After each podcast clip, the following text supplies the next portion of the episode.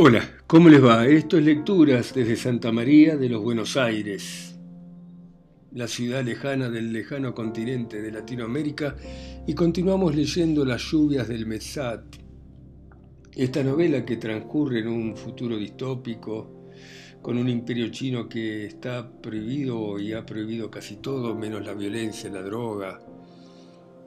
Eh, y en este futuro distópico, en esta ciudad de Buenos Aires, gobernada por lluvias que anuncia el Metzat, se ha producido el crimen de la hija de un poderoso empresario del imperio.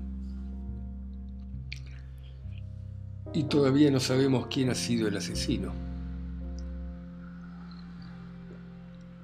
Y sigue así. Salí a la calle. Vi un auto que se iba y me pareció que era el del enano. Busqué algún local del China Bank. Alquilé en pocos minutos una caja inviolable. Guardé el maletín, pero antes saqué una cantidad suficiente de yuanes. Al salir miré la hora. Eran las nueve y diez. Así que busqué algún lugar para hablar por teléfono y llamé a la morgue. Me atendió Longté. Pásame con Salgado, le pedí. El que contestó no era Salgado. Dijo ser Caravano. No, no lo conocía. ¿Quién habla? preguntó. Salgado me dijo que lo llamase Caravano por la autopsia Linex. Habla Robertson, de la policía. Acá hay mucho desorden, señor. Me llamo Caravaggio, corrigió. ¿No necesita usted un auxiliar en su dependencia? Soy bueno, la autopsia la terminaron hace un rato. Dame con Salgado, Caravano. Estoy harto de este trabajo, contestó. Siempre los muertos. Hay tipos que están una sola vez en toda su vida en contacto con la enfermedad y la muerte. Me llamo Caravaggio. ¿Usted tiene hijos? Está Fornari, dame con él. Caravaggio, como el pintor. Usted no tiene idea del desastre que dejan, señor, esos líquidos que ensucian todo, los trapos sucios, el olor. Me gustaría saber si en su casa hacen lo mismo. La autopsia la hizo Gustrow, es de los buenos. Es eficiente, limpio y rápido, no como Lunzer, que es de prolijo y sucio. ¿Qué pintor? Me llamo Caravaggio, como el jugador del Mongolia. Bueno, dame con Gusrot, Caravano, ¿cómo se llama? En su casa no hacen autopsias, viejo, juegan con sus hijos, le hacen cosquillas en la panza a la mujer, escuchan música de String B. Es más, creo que el mes que viene voy a tener una vacante para auxiliar en mi dependencia. Así que su piba juega al rugby, señor. Ah, debe ser hincha de imperio. ¿Quién es String B? Espera un minuto, no me corte, señor. El tipo dejó caer el celular, un ruido seco y fuerte que casi me parte el tímpano. En realidad tal vez lo quiso romper en pedazos. Se escuchó una puerta, voces, pasos que se acercaban. El tipo regresaba. No quedó nadie, señor. Me dicen que Gustrow se fue, que terminó la autopsia y se fue. Y el cuerpo se lo llevaron. ¿Y Salgado Caravano a dónde, a dónde lo llevaron? Caravaggio. Avísemelo de la vacante en su dependencia, señor. Parece que se sintió mal, Salgado pidió permiso para irse, también come cada porquería. Yo me traigo la vianda de mi casa, mi mujer cocina sano. A la piba la llevaron a sueño eterno de la paloma que regresa al nido. Era linda la piba, ¿eh? Y cortó. Me quedé mirando la nada. Salgado debía estar bien. Yo nunca lo había visto enfermo. Papá siempre había dicho que era fuerte como guerrero de Tay. Fornari era un imbécil y Gustrow no significaba nada para mí. Podía ir a verlo a Long T y cambiarle revistas porno chinas por una copia de la autopsia, pero la verdad estaba muy cansado. Lo, mejor era olvidar todo este asunto y llamarla a Mali.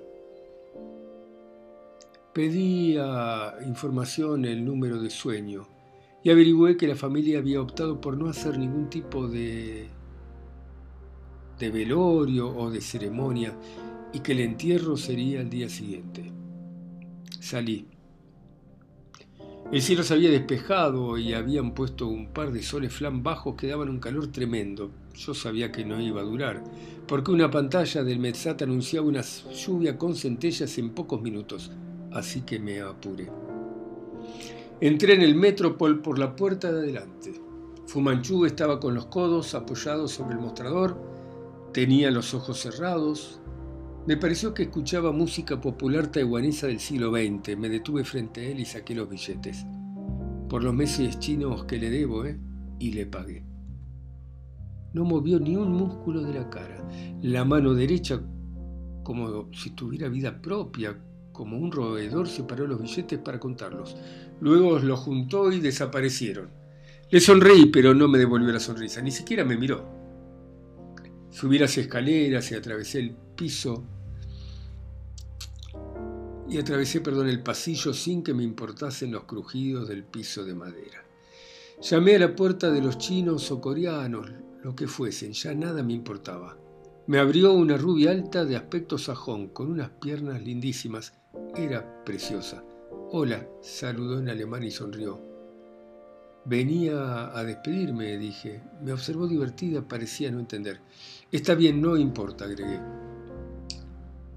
Atravesé el bosque para venir a ver a mi abuelita y me encuentro con un lobo, dijo ella. La tomé de la cintura y le di un tremendo beso húmedo. La solté y caminé hacia mi puerta. La alemana se quedó parada observándome con curiosidad. Entré y dejé caer la llave sobre la cama. Pero retrocedí y abrí la puerta de nuevo. La alemana había desaparecido. En su habitación chinos o coreanos, lo que fuesen, discutían fuerte en mandarín. Pero ¿qué me importa? Me dije a mí mismo, cerré y me tiré un rato sobre la cama. Cuando desperté encendí la luz para ver qué hora era. Eran las nueve y diez. Me pareció que había dormido un día entero me vestí y salí para ir al paraíso. Me tocó un taxista de las Islas Visayas que habló sin parar en un idioma que mi traductor no logró traducir en ningún momento. Durante el viaje, la perra llamó dos veces, pero no dijo nada. Hacía el amor con alguien y jadeaba. Sentí sus ganas de pisotear mi alma, de asegurarse de que mi vida fuera una miseria. Un holograma disfrazado de árabe y con un enorme turbante se adelantó cuando llegué al bar. Dijo que había estado muy apenado por mi ausencia. Los ángeles custodios de la puerta me palparon, estaba limpio y me dejaron entrar al paraíso. Adentro estaba lleno de gente, humo y ruido. Parecía el epicentro de un bombardeo, había policías y chorros 30 y 70, da lo mismo. W me vio y me hizo señas. Me dijo que Jim Po se había ido hace cinco minutos, que hubiera querido esperarme un poco más, pero que se le hacía tarde, que fuera para su casa. Me sirvió un ron que tomé de un trago y cuando me acostumbré a la penumbra me fui para la mesa de Lei Suk. Leí el diario mientras Yue e le comían pez globo. La mesa estaba llena de vasos, servilletas sucias y platos con restos de comida. Polvo fino de escon cubría todo como en una obra en construcción. Saludé y me senté. Yue me atrajo hacia ella. Es tuyo, pero los muchachos comparten los juguetes, ¿no? Dijo Ile y me guiñó un ojo. Te das cuenta, Leisuk alzó la vista de Imperio Único. El Producto Bruto de Árabe Europa se acerca al de China. Me gusta la carne cruda, dije. Yo puso cara de asco y me hizo señas para que me acercase más. Cociname, dijo susurrándome al oído. ¿Y esto? siguió Leisuk. Mira, mira. Los estados americanos del norte le han pedido al primer chino que interceda ante los organismos multilaterales para que se les condone la deuda que impide su crecimiento. Pasó un par de páginas. Mm, el mundo está patas para arriba, viejo. Cambalache, como decía el bisabuelo de mi bisabuelo que decía Gardel. Detuve al mozo que iba con una bandeja llena. ¿Metes un gam amarillo y pez limón? Fue discípulo, muchacho. ¿Te volviste loco? Leisuk dejó el diario y le se tapó la cara con la mano. No comerás esto, uno empieza a decir tonterías. Y, y dirigiéndose hacia el mozo, no, no, no le traigas eso, tráele una Leisen y Sandys. Hacé lo que te digo, ordené. El mozo se fue sin abrir la boca. W vino agitado. Mira, Lute, no quiero líos, dicen que pediste chan amarillo. Saqué 500 yuanes y se los puse en la mano. W los miró. y el pez limón está impresionante, dijo y se fue. Hermano, ¿cobraste una herencia o te metiste en el Erox? Vení para acá. Leisuk me hizo sentar entre él y Yue. Vamos a casa. Yue me puso la mano entre las piernas. Tenés que comer en serio, la ropa te baila y te afecta la cabeza. Leisuke encendió una droga y le dio una pitada. Hatokai me llamó, quiere que te compres un traje.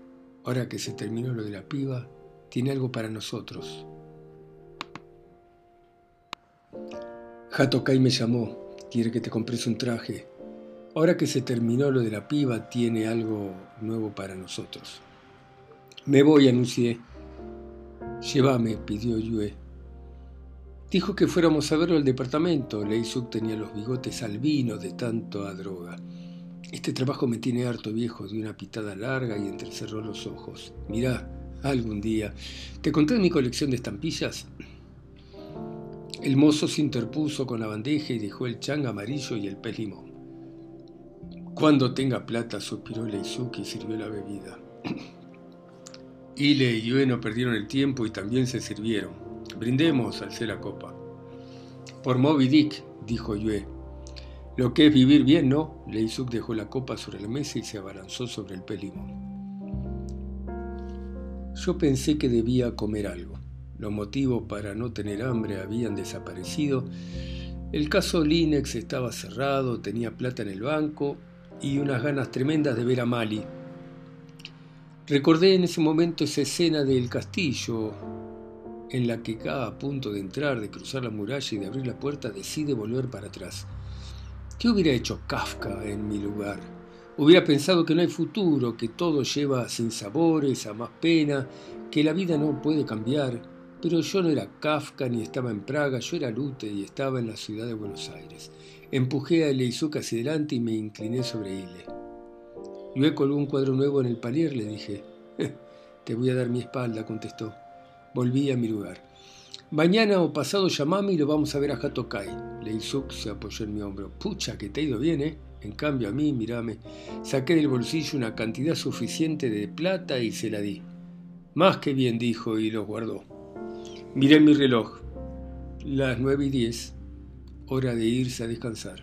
Me llevo a Ile, le dije a Leisuk, que asintió.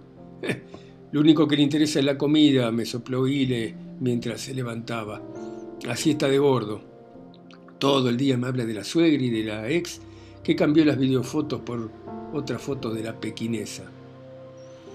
Mm, los pequineses son mamíferos como Moby Dick, dijo Yue colgada de mi brazo. El janoiano que nos llevó no dejó de sonreír por el espejo retrovisor. Un invertido, un idiota, me daba lo mismo. La actividad en el palier fue más larga e intensa de lo habitual. Ile y Yue se tomaron su tiempo, hicieron un trabajo impecable. Entramos desnudos en el departamento con la ropa en la mano, riéndonos. Más tarde, mientras Yue e Ile roncaban, me fui a sentar en un sillón del comedor. Las luces de la ciudad titilaban entre los dirigibles y las torres. No sé por qué recordé a Lee muerta sobre la cama. Tal vez porque mi vida había mejorado gracias a ella, tal vez porque no podía dejar de pensar en Mali. Me desperté con las primeras luces. Me sentía descansado como si hubiese dormido días enteros. Estaba desnudo sobre el sillón del comedor. Yue y le roncaban abrazadas en el dormitorio. Me di un baño largo, y canté bajo la lluvia.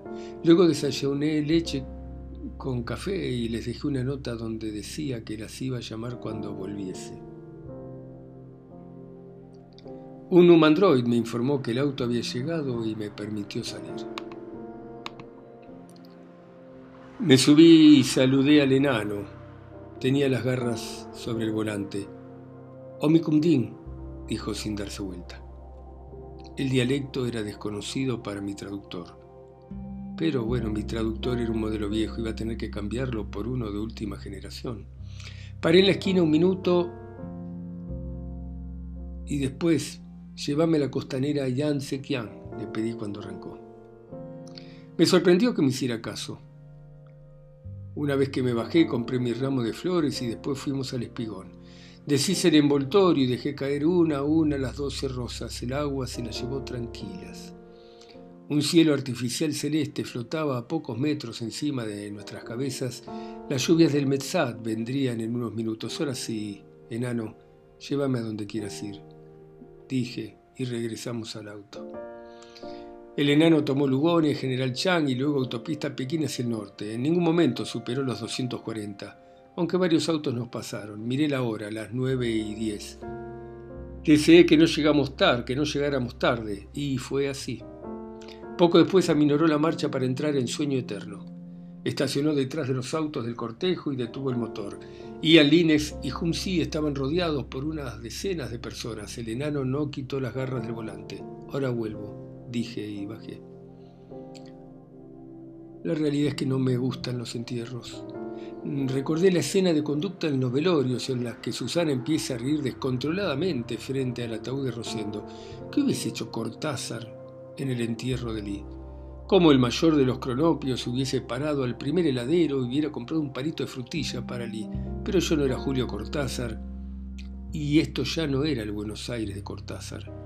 Era Lute y estábamos en mi Buenos Aires. Es increíble lo bien que les queda el color negro a algunas mujeres. Humsi vestía un saco y una pollera corta que hacían resaltar sus curvas. Con un pañuelo se secaba las lágrimas. A su lado Ian Linex serio prestaba atención a las palabras del ministro. El resto debían ser familiares, amigos y gente obligada a asistir. Singh y Mali estaban a un costado. El sermón no fue largo. El religioso habló de la preferencia de Dios Padre por los hijos buenos, de los beneficios increíbles de la vida eterna y de las confortables instalaciones del paraíso. Cuando terminó, unos empleados del cementerio bajaron el ataúd y Linex se acercó al borde de la fosa para arrojar un puñado de tierra. Fue un golpe delicado, seco, le siguieron los demás. Creí oportuno tirar mis terrones y saludar al jefe. Esperé que antes lo hicieran familiares y amigos. La tierra se desmenuzó al golpear el cajón. Cuando me aparté, los enterradores se acercaron con las palas. Sentí una mano sobre el hombro. Lo que quise no está allí, dijo Linex, y suspiró. Estaba demacrado. Hay cosas que nunca vamos a aceptar, contesté. Empezaron a caer unas gotas y se abrieron varios paraguas virtuales. En pocos segundos se puso muy oscuro y se acercaron luces gravitatorias flotantes. Hatokai tenía razón. Linex hizo una pausa. Me llamó. Dijo que usted había hablado con ella, pero ese animal. Humsi se acercó despacio. Venía con la cabeza baja y el pañuelo diminuto. Me tendió la mano sin decir nada, solo me miró. La saludé y murmuré un pésame. Las gotas de lluvia empezaron a mojarnos y alguien acercó un par de paraguas virtuales para los Linex. Yo quedé afuera de ellos, empapándome despacio sin que el calor aflojase. Singh y Mali seguían juntas. La gente comenzó a irse. No somos dueños del tiempo. Linex abrazó a su mujer. Lo que hacemos no es gratis, siempre pagamos. Mi bebé, Humsi, tuvo una crisis corta de llanto, secó más lágrimas y negó con la cabeza. Quisiera creer en algo, en cualquier cosa. La lluvia caía blanda y me mojaba sin piedad, mientras un vapor delgado se levantaba de la tierra. Vamos, Linex le frotó el brazo a para consolarle y me miró. Yo creo en la lealtad, Lute. Es lo único que le da valor a la vida de un hombre. Los enterradores terminaron su trabajo y le consultaron qué poner sobre la tierra. Tres coronas cubrieron la tumba. Los Linex miraron un rato el arreglo foral y luego se alejaron abrazados bajo el paraguas virtual. Pensé que Singh y Mali me esperaban, me fui a encontrar con ellas. Estaban fumando alguna droga. Singh parecía agotada, tal vez había dormido poco. Me dio un beso en la mejilla y me tomó el brazo. Sácame de acá, Lute, pidió. Llévame a un lugar donde no existan estas cosas. Mali dejó que la trajera hacia mí, que la tomase de la cintura. Me miró y quiso decir algo, pero se quedó callada. Le acomodé un mechón detrás de la oreja y apenas sonrió. Nos rodeaba un cielo tan oscuro que parecía de noche. Más luces gravitatorias flotantes se acercaron a nosotros. La gente se había ido. Miré la hora. Las nueve y diez. Hora de volver. Vamos. La llevé hacia el auto. Las garras del enano aparecieron sobre el volante y arrancó el motor. Ningún lugar es seguro, nada nos protege, dijo mientras miraba el jardín de tumbas. No quiero morir. Sin se secó las lágrimas con las manos. Abrazame, Lute. Lee, muerta, parecía influir más sobre nuestras vidas. Suspiré. El resto del viaje lo hicimos en silencio. Entrábamos a Buenos Aires cuando Mari se quedó dormida sobre mi hombro. Había dejado de llover y el Metzat colgó un sol flam suave que aparecía de rato entre las nubes. Ahab es un monstruo, Sin susurró. Decían que no te gustaba leer. Y el vasco es Moby Dick. Quisiera dormir un rato, Lute, quisiera dormir y no despertar, que no me pasara nada, me gusta lo prohibido. Algún día voy a tener la casa llena de libros, aunque me cueste la vida. Decime qué más puedo leer, que me estoy perdiendo. No contesté. Ella se dedicó a mirar las torres y los dirigibles. El enano tomó un camino que atravesó la calle del barrio de la infancia del abuelo de mi papá. La barranca, la cuadra y la casa donde había vivido parecían casi intactas.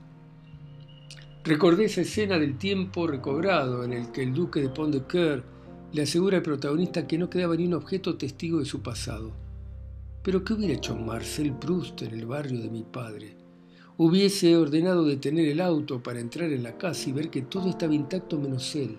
Hubiese constatado que el tiempo lo había envejecido, que frente al mismo comedor, a la misma mesa, al mismo cuadro, él era otro. Pero yo no era Marcel Proust, ni esto era París, era Lute y estaba en la ciudad de Buenos Aires. Diez minutos después, el enano detuvo el auto frente al edificio de Singh. Mali, que recién salía del sueño, no entendía dónde estábamos. Al encontrar los ojos de Singh la miró como acordando algo. Singh bajó del auto, dio unos pasos y regresó. Esperé que dijese lo que quería, pero hizo un gesto resignado y se fue. El enano arrancó y poco después, en pleno barrio chino, disminuyó la velocidad al aproximarnos al edificio de Mali. Miré la hora, las nueve y diez. A veces el tiempo pasa con una lentitud exasperante. El auto se detuvo, Mali no se movió, la miré. Te dije que me probara sola, dijo. Le pedí al enano que pusiese el motor en marcha y le di la dirección de nuestro próximo destino. Esa fue la primera noche que tuve con Mali. Bueno, dejamos acá. Seguimos la próxima. Chao.